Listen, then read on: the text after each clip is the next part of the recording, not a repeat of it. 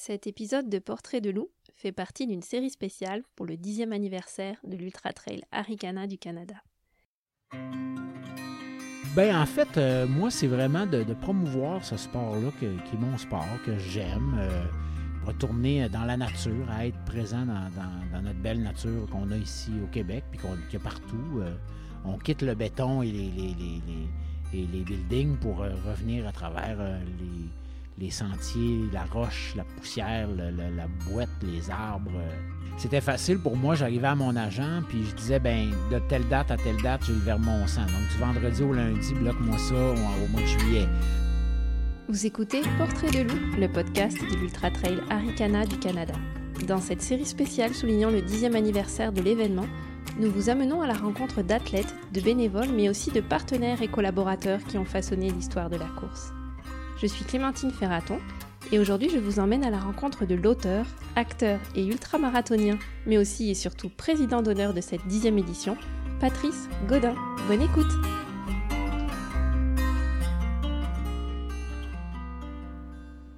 épisode aujourd'hui euh, enregistré depuis le site de Mon Grand Fond. C'est le deuxième qu'on enregistre euh, aujourd'hui après euh, Elliot Cardin.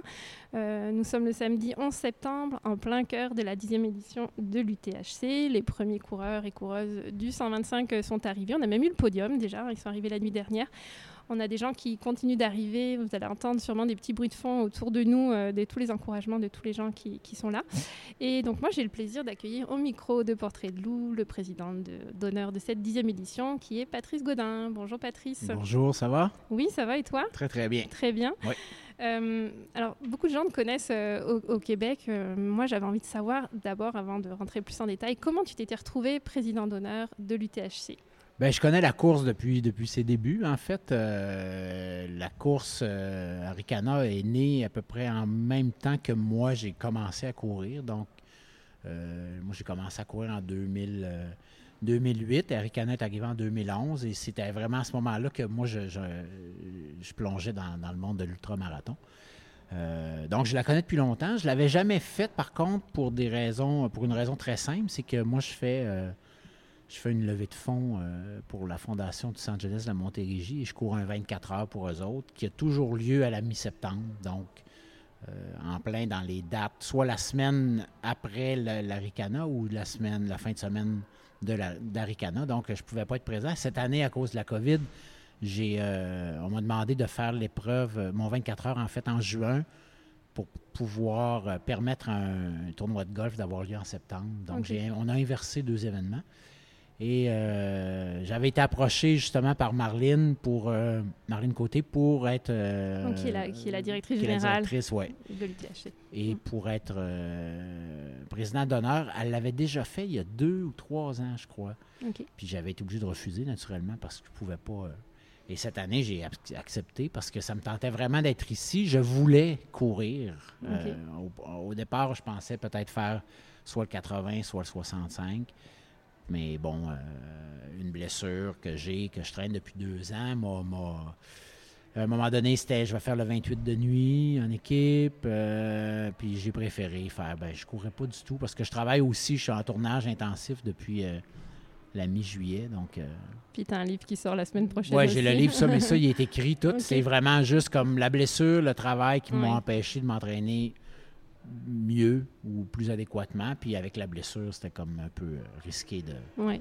C'était un bon concours de circonstances donc cette année. Puis ça a été quoi ta réaction euh, quand on t'a proposé de, devenir président? Est-ce qu'il y avait, est-ce qu'il y a un message que tu souhaites faire passer à travers ce rôle-là? Ben en fait, euh, moi c'est vraiment de, promouvoir ce sport-là qui est mon sport que j'aime, qui est aussi combiné à au plein air, à vraiment euh, retourner dans la nature, à être présent dans, notre belle nature qu'on a ici au Québec, puis qu'on, qu'il y a partout. Euh, euh, la course de trail, c'est ça, c'est aussi, on, reconnecte avec, on quitte le béton et les, les, et les buildings pour revenir à travers les, les sentiers, la roche, la poussière, la boîte, les arbres. Mhm. Donc, c'est vraiment une espèce de, de, retour aux sources. Moi, j'ai grandi dans un environnement qui ressemble un peu à, Charlevoix, sur le bord d'un lac dans, la, dans les montagnes. Et euh, c'était vraiment de, revenir ici. Ce qui tombait bien aussi, c'est que au mois de, au mois de juin, je tournais une émission qui s'appelle Rencontre au sommet et euh, que j'anime. Euh, et c'était, on était ici à Charlevoix pour faire euh, monter cinq sommets en cinq jours, atteindre cinq sommets en cinq jours avec des invités, quatre, quatre amis artistes qui, m'accompagnaient, à qui je faisais découvrir la randonnée. Donc, c'était pas de la course, mais c'était de la mm-hmm. randonnée. Puis même moi, je découvrais la région. J'étais venu un peu en repérage au mois de mai. Puis j'ai fait euh, quelques montagnes qui étaient accessibles à ce moment-là. J'ai pas pu faire les plus grosses parce qu'à cause de la neige, il y avait encore des circuits qui étaient fermés. Mais euh, j'ai vraiment découvert la région que je connaissais, mais pas tant que ça. Et quand on est venu tourner ou en juin, j'ai vraiment eu. Euh, c'est vraiment un coup de cœur. Puis c'est vraiment magnifique. Donc j'encourage tout le monde. Puis c'est ça, la, c'est ça la trail. C'est découvrir des régions aller dans des endroits qu'on n'irait pas ou dans lesquels on n'irait pas nécessairement parce que souvent c'est pas, seulement courir, c'est comme une, sorte de tourisme un peu oui, c'est voyager. Moi, je suis allé, euh, euh, j'ai fait l'UTMB en, en 2014. Ben, euh, probablement que j'aurais peut-être pas été là autrement. J'aime mm-hmm. ça voyager puis tout ça, mais j'aurais pas pensé nécessairement faire le tour de l'UTMB, autrement, ça n'aurait pas été un coureur. Oui, tu aurais peut-être pas. Oui, c'est ça, ça encourage. Ça, fait que là, j'ai découvert ça, puis maintenant, je pourrais peut-être plus tard avec ma blonde, je ne sais pas si j'aurai l'occasion de recourir le, l'UTMB, mais je pourrais peut-être dans, dans, dans, 10 ans avec ma blonde dire ben on va le faire en, rando comme plein de gens le font. pendant une semaine, deux semaines, on, on, se promène de refuge en refuge. Donc, c'est des découvertes qu'on fait. Euh, et on va aussi dans des endroits. J'ai fait euh, des courses dans l'État de Washington, aux États-Unis. Une course où j'ai couru euh, près du Mont Sainte-Hélène et dans les montagnes, dans les forêts qu'il y a là-bas. C'est des choses que j'aurais pas pu faire autrement, je pense. J'aurais pas pensé d'aller mm. là nécessairement, mais j'ai découvert, c'est des endroits magnifiques. OK, je comprends. Si je reviens sur juste ton rôle de président, ça consiste en quoi, en fait, être président d'honneur? C'est ben, faire la promotion de la course, c'est d'être euh, d'être parmi les gens. Naturellement, j'aurais aimé ça courir et, être vraiment, être parti, faire partie de l'aventure, courir avec les gens. Mais là, maintenant, aujourd'hui, essentiellement, je suis... Euh, je suis vraiment sur le site, puis je me rends disponible au monde, à prendre des photos, à jaser de, à jaser de trail, puis à jaser de, de, course, puis tout ça. Je pense que c'est... Euh, j'ai, remis les médailles du 125. Alors, je suis un peu disponible. Euh, mm-hmm. Je suis disponible à, l'organisation s'ils ont besoin de moi pour, euh, pour faire quelque chose. Mais c'est essentiellement ça, promouvoir, le, promouvoir cette course-là, attirer les gens. Puis comment tu trouves ça à date, l'UTHC? Ah, écoute, je suis vraiment, je suis vraiment emballé. comme je dis, euh, tantôt, je disais que j'étais jaloux. Je ne suis pas jaloux. Je suis un peu envieux de voir les coureurs, coureuses arriver euh, complètement euh, vidés, fatigués, souriants. des fois, certains grimaçants parce que je sais comment ça fait mal, mm. mais comment c'est gratifiant aussi de passer la ligne d'arrivée. Là, on entend aussi les histoires. J'ai des amis qui sont sur les parcours qui, qui ont, qui, ont, qui ont, des bobos, il y en a d'autres qui ont abandonné. Il y a, fait qu'il y a plein d'histoires qui se font qui sont, qui sont joyeuses, qui sont moins fun. Euh, mais je trouve que je, je trouve l'organisation impeccable. Euh, les parcours ont l'air vraiment euh, attirants. Là, je, mm-hmm. mais là, je connais la région. Ça fait que je sais, par exemple, hier, il parlait des, du départ du 125, puis le, le, mont du lac à l'Empêche, le lac du Four, les Morios. Ben ça, je l'ai fait quand je suis venu tourner ma série. C'est que là, je vois l'affaire, puis je fais comme, my God, ça doit être tellement extraordinaire à aller courir là. Oui, c'est sûr, ça va être difficile. J'ai hâte, à, euh, hâte à l'année prochaine. L'année prochaine, tu vas revenir. c'est. Ouais. puis c'est vrai qu'il y a toute une gamme d'émotions sur la ligne d'arrivée. là. C'est vraiment ah, ouais, c'est beau à voir. Euh, mm, très beau à voir.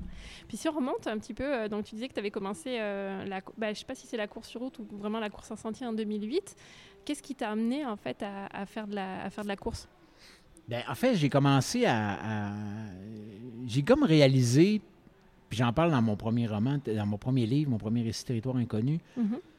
que j'ai toujours un peu couru quand j'étais jeune, mais jamais, j'avais pas, il n'y avait rien autour qui me qui me poussait à ça. On avait, j'avais pas cette culture-là. Je faisais un peu de jogging quand j'étais jeune. Euh, euh, autour du lac Saint-Joseph où je restais, j'avais comme toujours eu dans l'idée d'un jour, j'aimerais ça courir, faire le tour. Je sais pas, je pense que c'est juste un, ben, pas juste, mais c'est 20, 21 km. à cette époque-là. Euh, c'était beaucoup. C'était beaucoup, mais je ne l'ai pas fait, parce que pour moi, ça me semblait euh, impossible mm-hmm.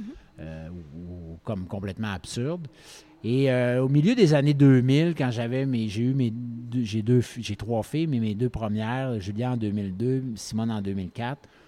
En 2005, euh, j'ai comme réalisé que j'avais mis trentaine, je commençais à prendre du poids, j'étais pas en forme, j'ai fumé pendant des années, j'étais, je me laissais aller, puis il y a comme eu une prise de, conscience au printemps 2005 où euh, ça a été vraiment de me dire, ben là, il faut que tu fasses quelque chose. Donc, j'ai commencé à courir quand euh, Simone avait un an, ma fille Simone, dans son jogger le matin. Je partais, puis je restais à Montréal, puis j'allais au Parc Maisonneuve, tout ça. Et j'ai vraiment, c'est vraiment là que j'ai comme eu la, piqûre, parce que je le faisais tous les matins. Puis mhm. d'abord, je courais 30 minutes, après ça, je marchais en poussant le, jogger. Après ça, ça a été 40 minutes, 50, une heure, puis je me rendais compte que. Puis il y a un rythme bien, bien smooth, mais je courais pendant une heure tous les jours. Puis j'ai fait ça tout, l'été 2005, pratiquement tous les jours, j'allais courir avec ma fille. Et c'est vraiment là que j'ai eu la piqûre de la course. Ensuite de ça, tranquillement, euh, j'ai commencé à m'intéresser un petit peu plus à c'était quoi courir. J'ai commencé à acheter des revues, euh, dont le magazine Runner's World. Mm-hmm. Euh, et là, j'ai découvert les courses de trail et j'ai découvert l'existence des, des, des ultramarathons, des 100 000. Et ça a vraiment, à ce moment-là, euh, allumé quelque chose en moi, une, excitation, un goût de, défi, de, défi mm-hmm. de, me dépasser, un goût d'aventure aussi, parce que là, je me suis mis à imaginer euh.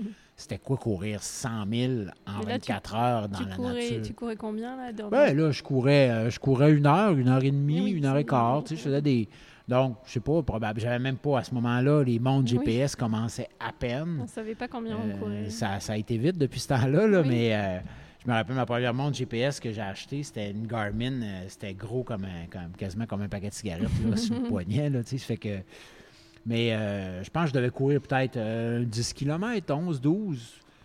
Mais là, j'ai commencé vraiment à, me plonger là-dedans. Naturellement, le c'est vraiment la trail qui m'a attiré. Donc, j'ai commencé à m'entraîner au Mont-Saint-Bruno. Mhm. Mont-Saint-Bruno, Mont-Saint-Hilaire. Je faisais de la course sur route euh, parce que là, les courses qu'il y avait proches, c'était le, demi de la Banque Scotia, il y avait le marathon de Montréal, il y avait le marathon d'Ottawa, qui est quand même un marathon que j'ai fait beaucoup. Je ne suis pas un très gros coureur sur route. Euh, je m'entraîne sur route par la force des choses parce que c'est facile. Puis mhm. un peu partout où on va, euh, on peut courir. Mais naturellement, c'est vraiment les sentiers qui m'ont. Puis c'est vraiment ça. Tu sais, quand je m'entraîne, quand je cours sur route, c'est vraiment, je le prends toujours, puis je dis pas ça de manière euh, euh, arrogante ou quoi que ce soit, mais j'ai jamais couru un marathon dans le but de faire un temps de marathon. Ça a mhm. toujours été dans J'ai toujours fait le marathon d'Ottawa, par exemple, a toujours été partie de mon entraînement pour aller courir plus tard une autre course. je le prenais tout le temps comme un une course longue. Mhm. Puis oui, naturellement, quand j'arrivais sur la ligne de départ, ben, je me disais, tant qu'à faire, je vais, essayer d'y aller à fond. Euh, puis souvent, ben, je me disais, bon, mais si je peux euh, avoir mon, ma qualification de Boston, why not? Mais comme je m'entraînais jamais pour ça vraiment, ben, souvent, je partais sur un très, très bon pace pour complètement me, m'exploser au 30e kilomètre, puis finir dans des temps corrects, tu sais, mais pas... Euh, mais c'était comme je dis, c'est toujours vraiment dans l'optique d'un entraînement. D'accord. Puis est-ce que tu as commencé, euh, quand tu as fait des compétitions après en, trail, euh, en sentier, est-ce que tu as commencé tout de suite par des longues distances? Il y avait ben, je suis allé vite. En 2008, il n'y avait pas tout de suite des longues, longues distances. Ben, il y avait, euh, quand j'ai commencé, moi, en 2008, il y avait le. Des il y avait le, Ultimate XC qui était. en fait, lui, Dan Desrosiers, il y avait une course qui était à J-Peak. Mm-hmm. Il y avait le J-Challenge à J-Peak. Mm-hmm. Puis il avait commencé en 2008, il a fait euh, Mhm. Donc, il avait fait un, marathon puis un demi-marathon de trail à Val-David, mais c'était quand même, ça tombait dans le bracket ultra parce que le marathon faisait 50, puis le demi-marathon, c'était un ultra demi-marathon de, c'était pas un 21, c'était quasiment un 30-35. Donc, euh, j'ai fait ça. L'année d'après, euh, il s'est installé à Tremblant, au Mont-Tremblant en 2009. Et là, c'était 50 km qui s'est avéré être au final un 60. ça et, arrive, hein, ça. Et, oui, sans trail, c'est assez, en trail, c'est assez, euh, c'est assez euh, fréquent. J'ai fait cette course-là en 2009, le 60. Et c'est devenu un classique. Puis après ça, il y avait euh, plus court à l'automne, il y avait le X-Trail à Offord. Mm-hmm. Puis là, tranquillement, ça s'est mis à bouger. Là, j'étais allé, moi, faire. Quand mon premier 80, ça a été le Vermont 50 euh, en septembre 2010. Après ça, il y a eu Bear Mountain en 2011, qui les, les courses de 50 km, 80, euh, de 50 miles, 80 km étaient plus aux États-Unis. Les 100 miles, il y avait le Vermont 100. Donc, je suis allé là. Je suis allé euh, au Massanutten. Puis tranquillement, les cours, là, au Québec, ça a commencé à, Oui, c'est ça. à exploser. C'est ça, j'allais dire, toi, tu as vraiment assisté au développement de, de- de l'u- du trail et de l'ultra au Québec, là, qui, ces dernières années a eu un Et là, depuis, euh, je dirais, depuis 2015-2016, euh, ça explose partout. Puis on a des super belles courses. Là, euh. Oui, c'est en train, ouais, exact. Puis, euh, toi, comment tu fais? Parce qu'on imagine que toi, tu as, une carrière d'acteur, Oui. tu, tu écris des livres aussi. Donc, moi, je connais pas du tout ce milieu-là. J'imagine que tu dois avoir des périodes où tu travailles beaucoup, beaucoup. Quand Oui. tu as un tournage, tu le disais, puis peut-être des périodes après un Oui. petit peu plus calmes. Peut-être pendant là que tu écris tes livres, ça, c'est mon En mariage. fait, oui, j'écris quand. euh, Ben, en fait, Mais comment tu fais pour t'entraîner, par exemple, quand tu as des périodes de tournage? Est-ce que tu arrives quand même à t'entraîner? Parce que pour les ultras, ça Ben, demande- quand j'ai commencé à courir, il y avait vraiment un alignement euh, qui, était, qui était assez C'est que j'étais dans une série qui s'appelait Destinée et qui, euh, qui prenait, qui, était pas mal euh, en tournage pratiquement toute l'année. Mais on tournait pendant une semaine. Après ça, on avait une semaine de pause. Après ça, on faisait une autre semaine. Après ça, on avait une semaine de pause. J'avais des, j'avais un rôle qui était quand même assez présent mais euh, qui me laissait des, des- des- des- j'avais des plages horaires dans la journée où je pouvais aller m'entraîner. Donc j'allais au gym. Le, studio de télévision à TVA euh, était à 16 km de ma maison. Donc en 2012, je me rappelle, où, où ça a été une grosse année de course, 2012 pour moi, ben j'allais travailler le matin, l'été pas tous les jours, mais j'allais en courant. 16 km le matin, puis je prenais ma douche, je faisais ma journée de tournage, puis je revenais le soir 16 km. Fait que je me faisais un 32 aller-retour jusqu'à Montréal, de Boucherville à Montréal, euh, qui euh, me maganait pas parce que j'avais un 16 km le matin, ce qui, ce qui est une distance que je fais quand même assez régulièrement en, en- en trail. Puis je le refaisais le soir. Puis souvent même, étrangement, j'étais plus rapide le soir que le matin de quelques minutes, mais pas... euh, donc, je n'étais pas tant fatigué. Puis le lendemain, si j'avais congé, je pouvais m'en aller faire un vin à Saint-Bruno. Donc, je je réussissais à combiner ça. J'ai des périodes qui sont très calmes où je ne tourne pas du tout. Alors, euh, là, j'en profite vraiment pour pouvoir m'entraîner. Comme je te dis, je faisais des, je choisissais des courses. C'est très rare qu'en entraînement, je vais faire du, du- du 30 et plus kilomètres. là, parce que je vais aller faire des courses qui vont compenser pour ça. Tu sais, Souvent en entraînement, quand j'ai fait un 25 en trail, pour moi, je fais. euh, tu sais, je préfère en- à la limite faire deux 25 dans la même semaine que d'aller faire un 50 Ouais, je comprends. euh, le Mhm. samedi matin. là. Mais est-ce que tu organises du coup ton planning de course en fonction de ton planning de tournage aussi? Parce que. Ben là, je le faisais parce que comme Mm. j'avais euh, la série qui était euh, régulière et que j'avais et qui durait, qui a duré quand même sur une, une assez longue période, c'était facile pour moi. J'arrivais à mon agent puis je disais ben de telle date à telle date, j'ai le Vermont 100. Donc du vendredi au lundi, bloque-moi ça au, au mois de juillet. Après ça, les courses au Québec, ben c'est pas trop compliqué parce que tu sais comme le marathon d'Ottawa, ben c'est le dimanche. Que je disais à mon agent ben euh, je vais partir le vendredi soir, puis je vais revenir le dimanche après-midi, on revient à la maison. Ça fait comme ça, avec la famille, on partait. On tu sais, je réussissais à rentrer, à bloquer des, des- des dates euh, euh, dans mon calendrier qui ne grugeaient pas trop de temps. Quand j'allais dans des courses comme, par exemple, l'UTMB, tout ça, euh, là, c'était vraiment, ben, ce que- je combinais ça comme un peu des vacances. Des vacances avec, euh, là, avec c'est ça. Fait que là, je prenais comme un, 10 jours, euh, 15 jours, puis, puis je bloquais ça. Comme vraiment des famille, euh, vacances. ta, ta famille t'accompagnait tout le temps? Ça a été toujours Pas toujours. Ben, au Vermont, oui, parce Oui. qu'on faisait quasiment aller-retour. là. On partait le vendredi, puis on venait le dimanche. Euh, à l'UTMB, j'ai- je l'ai fait seul parce que c'était la, la- la rentrée scolaire pour euh, ma grande qui arrivait au secondaire. Donc, ma blonde est restée avec Julia parce que moi, j'ai manqué la, la- la- la- la première journée de rentrée. Mais euh, le, le- la Bigfoot, le Bigfoot, on l'a fait euh, en famille, en vacances. On est parti trois semaines là-bas. Donc, moi, j'ai été le- le- dans les premiers jours, j'étais concentré. Je suis parti faire la course. Ma famille s'est promenée dans Portland, euh, en, en Oregon, Mm. pendant, dans la ville. Ils ont découvert la ville. Ils ont vu des choses que, quand, je- quand ils sont venus me chercher à l'arrivée, ben, le lendemain, ah, papa, on va te montrer ci, Oui. ça. Puis, Bon, moi, j'étais un peu fatigué, mais j'étais quand même, tu sais, j'étais- super heureux. J'étais J'étais sur un nuage d'avoir fait la course, j'avais pas de blessure, j'étais juste raqué, normal. Puis on a passé des super belles vacances après. Là, Il y a moyen de le combiner. Là, là cet été, c'est plus difficile. Je réussis quand même. Si, euh, mais étant blessé, là, je me lève le matin pour écrire. Mm-hmm. Puis moi, je suis quelqu'un qui, se lève tôt. Donc, je me lève à 4 heures. De 4 à 7, c'est à cette période-là que j'écris mes livres. Là, étant blessé, puis en travaillant sur, euh, sur une série, une nouvelle série, puis j'ai un rôle qui est très important, donc je suis là beaucoup. Mais souvent, on commence tard dans la journée. On commence un peu plus tard. on commence vers 10 heures le matin, puis on finit vers 10 heures le soir. Mais je me lève quand même tôt pour écrire. Mm-hmm. Mais ça, je fais ça présentement parce que je suis blessé. Si j'étais pas blessé, puis si j'étais vraiment en mode je vais faire des courses, je vais courir, je vais venir à Arikana, mais je me serais levé à 4 heures pour aller courir.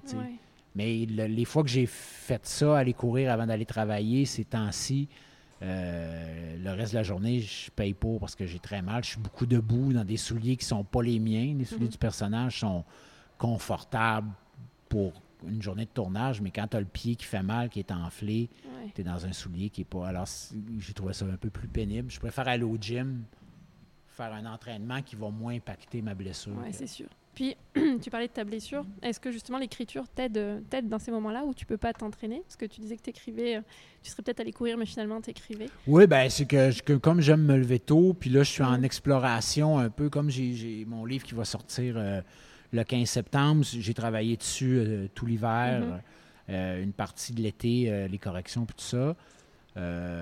j'ai plein de projets d'écriture qui sont là dans ma tête. Donc là, je suis comme un peu en exploration. Puis j'ai pris l'habitude de vraiment de me lever tôt, puis j'aime ça vraiment. Mais est-ce que ça t'aide dans les périodes justement Ce que je voulais dire, c'est que quand tu es blessé, ben, tu peux moins courir. Puis euh, ça, on en parlait justement tout à l'heure avec Elliot, qu'il y a des périodes où il faut que tu te reposes, mais que c'est pas facile quand. Ben en fait, oui, ça pallie à ça. c'est sûr que l'hiver, moi j'écris souvent mes livres entre le mois de janvier puis le mois de début mai. Mm-hmm. Euh, c'est une période comme acteur qui est quand même relativement calme dans la mesure où c'était pas. Euh, avant, il y avait vraiment beaucoup de téléromans, puis c'était quelque chose qui s'étirait sur l'année euh, presque entière. Maintenant, à part la série District 31 dans laquelle j'ai fait partie, mm-hmm. euh, ben, il n'y a plus de série qui est comme, comme ça. ça fait que si tu n'as pas un tournage qui est déjà installé, ben, janvier, février, mars, avril, ça peut recommencer un petit peu, mais c'est quand même des périodes calmes. Fait que là, je peux aller courir, je peux, je peux écrire le matin de 4 à 7. Puis après ça, je m'en vais m'entraîner l'hiver à, 9 h le matin. J'ai pas besoin de me lever tôt pour courir. Euh, mais effectivement, l'écriture me permet de, là, de me reposer puis d'être quand même actif dans la mesure où, mm. je travaille le matin. Puis quand je me lève, j'ai vraiment une routine qui est, assez établie où je me lève à 4 heures, je prends un, 10 minutes pour méditer pendant que mon café est en train de, chauffer dans, la petite cafetière. Une fois que j'ai médité, je fais 50 euh, push-ups, je prends mon café, je m'installe, j'écris. Puis comme ça, tu sais, je garde tout le temps, je combine tout le temps le, le, physique euh, et l'intellect, si on peut dire. Ben si, quand même, c'est des... Puis là, je songe beaucoup. Cette année, j'ai pensé là, à me faire venir un, euh, module pour pouvoir écrire debout. Oui, Ça, ça m'intéresse de plus en plus. Puis j'ai vu quelque chose qui, semble avoir de l'allure. Donc, on en a vu euh, beaucoup avec le développement du télétravail. Il y a beaucoup de gens qui ont installé ça. chez eux. Puis mm. euh, je sais qu'un écrivain que j'admire beaucoup, euh, Ernest Hemingway, écrivait mm-hmm. debout. Je l'ai déjà fait à une certaine période quand j'étais plus jeune, mais, mais là, je pense que j'aimerais bien ça le prochain, comme essayer cette, cette méthode-là, parce que ça tient en. Oui, ça tient un peu plus Ça tient tout le temps un peu en action. Puis, Pour le gainage et tout ça, c'est sûr que ça va être bon. c'est cool. Toi, tu as quand même vraiment, euh, je vois, euh, connu, enfin, participé à beaucoup de courses euh, dans le monde finalement. Et ce serait quoi tes plus beaux souvenirs ou même tes, plus belles anecdotes? Bien, c'est sûr que dans les courses, dans toutes les courses que j'ai faites, je te dirais que la course qui m'a le plus marqué, qui m'a le plus qui m'a le plus renversé puis qui, m'attire encore le plus, c'est le Bigfoot 200 que j'ai fait en 2016 dans l'État de Washington. je suis très heureux d'avoir participé à l'UTMB, mais il y a quelque chose, il y a un côté plus sauvage que, j'aime de, du format euh, à l'américaine euh, de ces événements-là. Euh. Est-ce que plus sauvage, tu veux dire, est-ce que c'est vraiment dans, dans, le, dans le parcours ou, Ben, euh, le parcours est, Mm. est quand même, tu sais, je veux dire, les, Mm. les sentiers en Europe, je pense ben, qu'ils ils sont là depuis des, des- des- des centaines et des ben centaines oui. d'années. Ils ont été traversés par, des, par les bergers, par des pèlerins, par euh, c'est pas du tout le même type de C'est pas le même type Non. de sentier. Euh, Il y a, euh, c'est- c'est c'est bien, c'est bien balisé là-bas. Tu peux pas, tu sais, à l'UTMB, je me souviens même pas d'avoir euh, regardé ne, serait-ce qu'un fanion pour me savoir si j'étais sur le bon. Parce qu'en plus, en même temps, on est 2500 coureurs. Oui, donc tu coureurs, coureuses, fait qu'il y a toujours quelqu'un plus ou moins proche qui, qui- qui te précède ou qui te suit. Euh, une course comme le, le- le- le Bigfoot, moi, quand je l'ai faite, on était 67 au départ et vraiment dans, dans- dans- dans les forêts Ouais, je comprends le profondes. côté sauvage. Côté très, très. tu es vraiment très seul. Euh, ou souvent, quand euh, tu, tu re- tu rejoins un coureur, une coureuse, ben tout le long de la course, tu fais un peu le yo-yo entre l'un et l'autre parce que tu vas plus ou moins à la même, la même cadence. Euh, L'autre, mettons, moi je me rappelle, j'ai couru avec une, femme qui était un petit peu plus âgée que moi, puis qui souvent prenait de l'avance. Puis là, tout d'un coup, j'arrivais à une station d'aide, elle, elle s'était reposée, moi je repartais. Là, soit elle me rattrapait ou c'est moi qui la rattrapais plus tard. Fait que, ça, ça a été beaucoup comme ça. Mais essentiellement, j'ai couru seul pendant 82 heures. Ouais. Puis les stations d'aide sont aussi bien fournies qu'elles le sont à l'UTMB Mhm. aussi. C'est juste que c'est un autre genre de... de- c'est des, des sentiers où, euh, aux États-Unis, souvent dans des coins où ils ne permettront pas qu'il y ait plus que, je sais pas moi, 250 coureurs Ouais, à la fois. Ouais, je comprends. Je comprends. Euh, ça, c'est vraiment le, Bigfoot, ça reste quand même ma course phare là, que, que j'aimerais refaire, mais qui est plus difficile pour moi dans, dans les circonstances. Puis au- Oui. à la période de l'année, c'est en plein milieu du mois d'août. Euh, sans le faire en vacances familiales, c'est un peu difficile. Puis là, ben, je pense que on a vraiment. Moi, j'ai vraiment eu des belles vacances, la famille aussi, mais ma blonde puis mes enfants voudraient voir d'autres choses. Puis je le comprends. ça Ouais. Un autre beau souvenir pour moi, qui est la course que je dirais ou qui a été la plus euh, parfaite euh, pour moi comme coureur, où j'ai eu l'impression de, flotter sur le parcours puis d'être juste content, heureux avec le grand sourire d'en face, c'est mon Vermont en 2012. Euh, en 2011, qui a été mon premier 100 000, le Vermont 100, 160 km. En 2011, c'était mon premier. J'avais fait un temps de 23 h 29, je pense, presque un petit peu en bas de 23h30. Ce qui était mon but de le faire en bas de 24 heures. Puis l'année d'après, en 2012, je l'ai fait en 20h08. Euh, donc, j'avais quand même retranché euh, un, bon, un bon morceau de, de- temps là-dedans. Et je me souviens, quand je repense à 2012, je vois juste que c'était comme. Que wow, J'ai pas de. Tu sais, il y a souvent des up and down dans toutes les courses. là. Mais celle-là, c'était vraiment que, que je roule, puis j'avance, puis j'ai le sourire d'en face, puis j'ai du fun. Puis...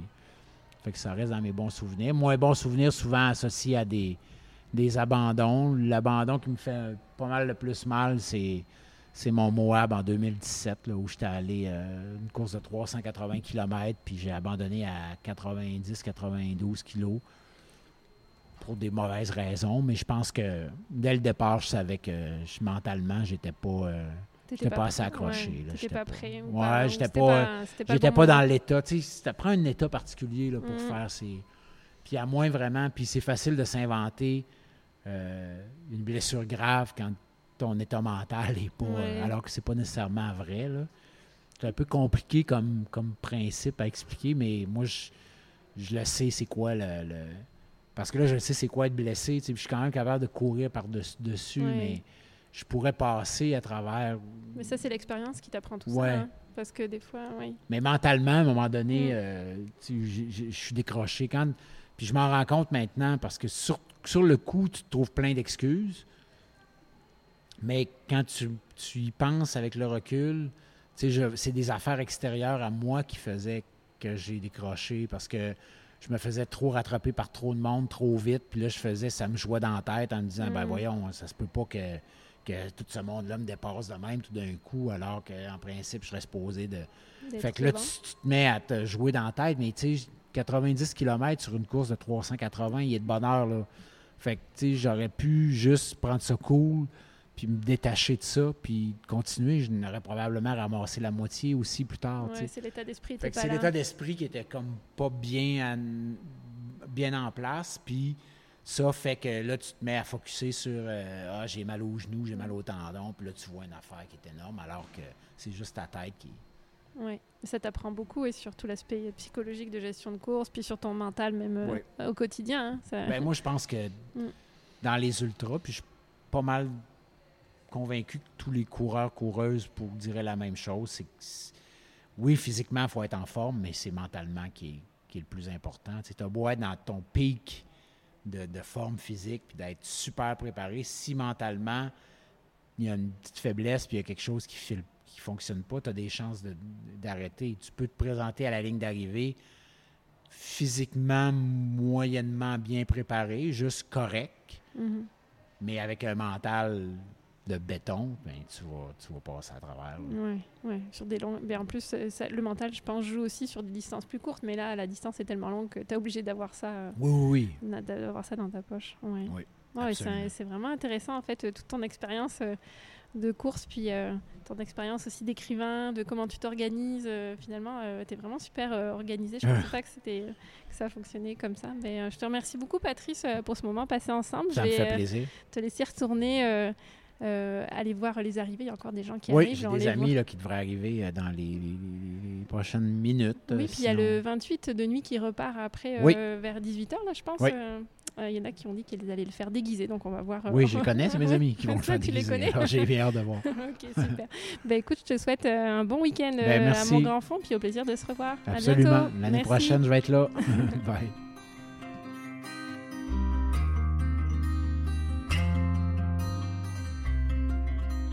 Vous venez d'écouter Portrait de loup, le podcast de l'Ultra Trail Arikana du Canada. Cette entrevue a été réalisée dans le cadre du 10e anniversaire de la course. C'est une coproduction de l'Ultra Trail Arikana du Canada et Curiosité. Vous pouvez retrouver toutes les infos sur le site web arikana.info. À bientôt!